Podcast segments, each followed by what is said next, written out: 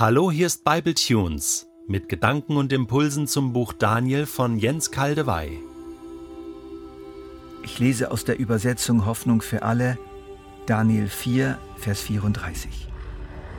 Nun lobe und preise ich Nebukadnezar, den König, der im Himmel regiert. Ihm gebe ich die Ehre. Er ist zuverlässig und gerecht in allem, was er tut. Wer aber stolz und überheblich ist, den kann er stürzen. Das ist Nebukadnezars Antwort auf eine sehr schwere, längere Zeit, die hinter ihm liegt. Sieben Zeiten sind es gewesen. Ob das sieben Jahre sind, ist nicht wirklich klar. In der biblischen Symbolsprache steht die sieben oft für das volle, erfüllte, ausgereifte, vollendete. Ich denke, wir können es so verstehen, als nach einer längeren Zeit die Bereitschaft Nebukadnezars endlich ausgereift war, innerlich umzukehren, erhob er seine Augen zum Himmel. Nebukadnezar war nach zwei starken Gottesbegegnungen wieder in die Gefahr geraten, allzu stolz und selbstherrlich zu werden, und wurde in einem Traum gewarnt, dein Größenwahn wird plötzlich zu regelrechtem Wahnsinn werden. Man wird dich ausstoßen aus der menschlichen Gemeinschaft, du wirst wie ein Tier leben, dann aber, wenn die Zeit reif ist, kehrst du in Amt und Würden zurück. Genauso geschah es. Dieser letzte Vers unseres langen Kapitels ist wie eine Unterschrift und wie eine Überschrift. Sie bringt das ganze Kapitel auf einen Punkt. Es ist wirklich eine tolle Zusammenfassung der Gesamtbotschaft dieser Geschichte. Nebukadnezar antwortet damit auf all das, was Gott ihm hat widerfahren lassen. Es ist die richtige Antwort, es ist eine der Wahrheit angemessene Reaktion. Wir wollen sie übernehmen. Auch ich als normaler postmoderner Mensch lobe und preise den König, der im Himmel regiert. Ihm gebe ich die Ehre. Er ist zuverlässig und gerecht in allem, was er tut, wer aber stolz und überheblich ist, den kann er stürzen. Hören wir uns den Vers nochmals in einer anderen Übersetzung an in der guten Nachricht. Ich, Nebukadnezar aber, preise, rühme und verherrliche nun den König, der im Himmel regiert. Was er tut, ist gut und recht, er demütigt alle, die sich überheben. Und hier noch die Volksbibel, die mir an dieser Stelle echt gut gefällt. Ich, Nebukadnezar, muss eins klarstellen. Gott, der im ganzen Universum das Sagen hat, ist der Größte. Alles, was er macht, ist supergut und korrekt. Er kann jeden, der arrogant rumläuft, ganz leicht von seinem Sockel runterholen. Ich greife aus diesem Vers zwei Aussagen heraus, die ich gerne vertiefen möchte. Die erste Aussage, er ist zuverlässig und gerecht in allem, was er tut. Die zweite Aussage, wer aber stolz und überheblich ist, den kann er stürzen. Er ist zuverlässig und gerecht in allem, was er tut. Was er tut, ist gut und recht. Alles, was er macht, ist supergut und korrekt. Es ist überhaupt nicht selbstverständlich, dass Nebukadnezar das so ausspricht. Denn Gott hat ihn in der Tat hart angefasst. Gott hat ihn sehr konkret gewarnt. Er hat nicht gehört und Gott hat ihn bestraft, um ihn zur Besinnung zu bringen. Es war wirklich eine sehr harte Maßnahme, richtig schlimm und richtig lange. Aber Nebukadnezar sagt, es war gut so. Es war nötig.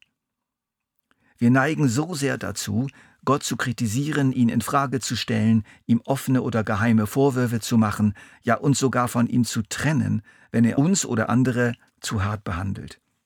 Oder wir weichen aus auf eine Gott ist ohnmächtig Theologie, so nach dem Motto Gott ist nur für unser Glück zuständig, der Böse nur für unser Unglück. Oder wir frönen dem modernen goldenen Standbild vom toleranten und gewaltlosen Gott.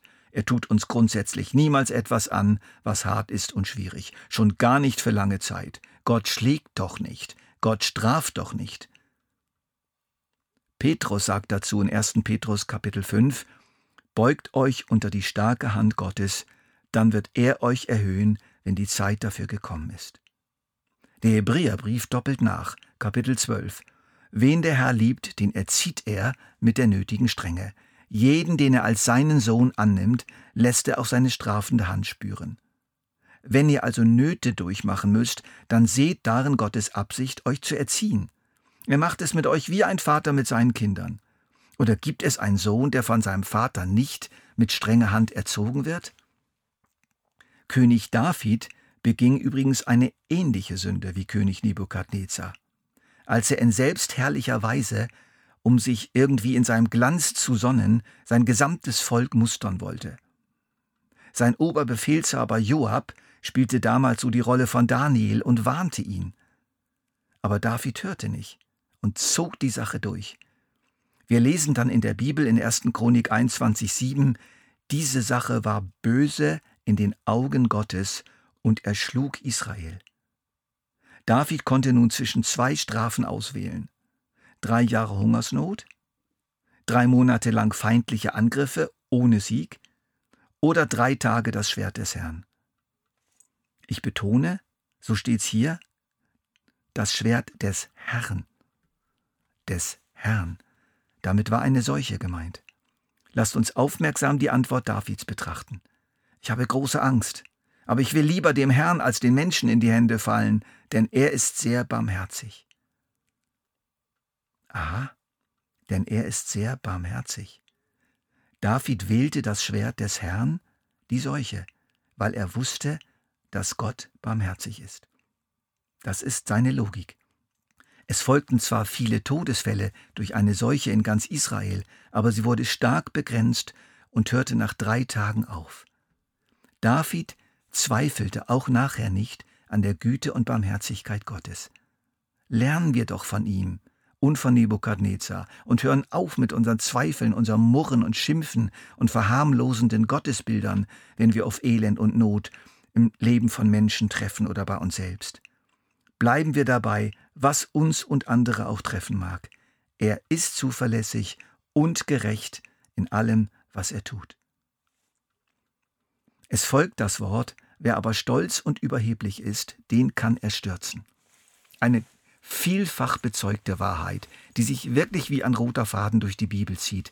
Menschen mit hochmütigem Blick erniedrigst du. Psalm 18. Stolz führt zum Sturz, Bescheidenheit aber bringt zu Ehren. Sprüche 18. Den Hochmütigen stellt sich Gott entgegen, wer aber gering von sich denkt, den lässt er seine Gnade erfahren. 1. Petrus 5. Jeder, der sich selbst erhöht, wird erniedrigt werden, aber wer sich selbst erniedrigt, wird erhöht werden. Lukas 18. Es gibt noch viel mehr Stellen. Deswegen ein paar Vorschläge. Achte auf stolze und überhebliche Gedanken in deinem Herzen. Bekenne sie und distanziere dich von ihnen. Blase dich nicht auf. Rede nicht so viel von deinen Heldentaten. Demütige dich vor Menschen, indem du dich klar entschuldigst, wenn du sie verletzt oder geschädigt hast. Gib dein Versagen ehrlich zu. Erkenne, dass alles, was du fertiggebracht hast, alle deine Erfolge, jede gute Note, jedes kleine oder größere Babylon in Anführungszeichen, nur möglich waren, weil Gott es dir geschenkt hat. Was sind wir doch, was haben wir auf dieser ganzen Erd, das uns, o oh Vater, nicht von dir allein gegeben wird. Stolz und Überheblichkeit, Verachtung, Großspurigkeit, die Sucht nach Ansehen und Ehre, das alles steht Gott entgegen. Und wenn wir nicht umkehren, müssen wir mit erziehenden Maßnahmen Gottes rechnen. Und die können auch mal wehtun und uns als hart erscheinen. So ist es. Nehmen wir diese beiden Wahrheiten doch mit in diesen Tag. Er ist zuverlässig und gerecht in allem, was er tut. Wer aber stolz und überheblich ist, den kann er stürzen.